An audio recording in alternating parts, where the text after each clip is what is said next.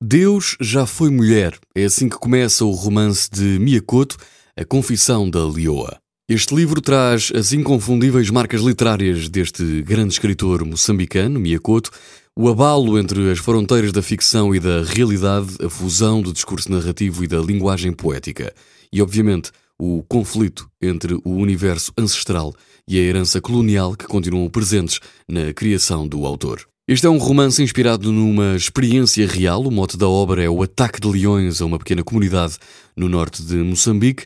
Entretanto, esse episódio, que se desenvolve como, como pano de fundo para iluminar tanto as questões existenciais, como a morte e a loucura, e também impasses sociais e históricos, ao refletir a condição da mulher e as marcas deixadas pela colonização e a guerra.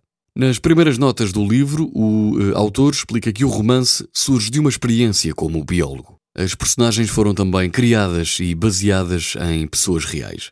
Numa linguagem quase poética, característica de Miyakoto, A Confissão da Leoa é um excelente livro para levar para as suas férias de verão.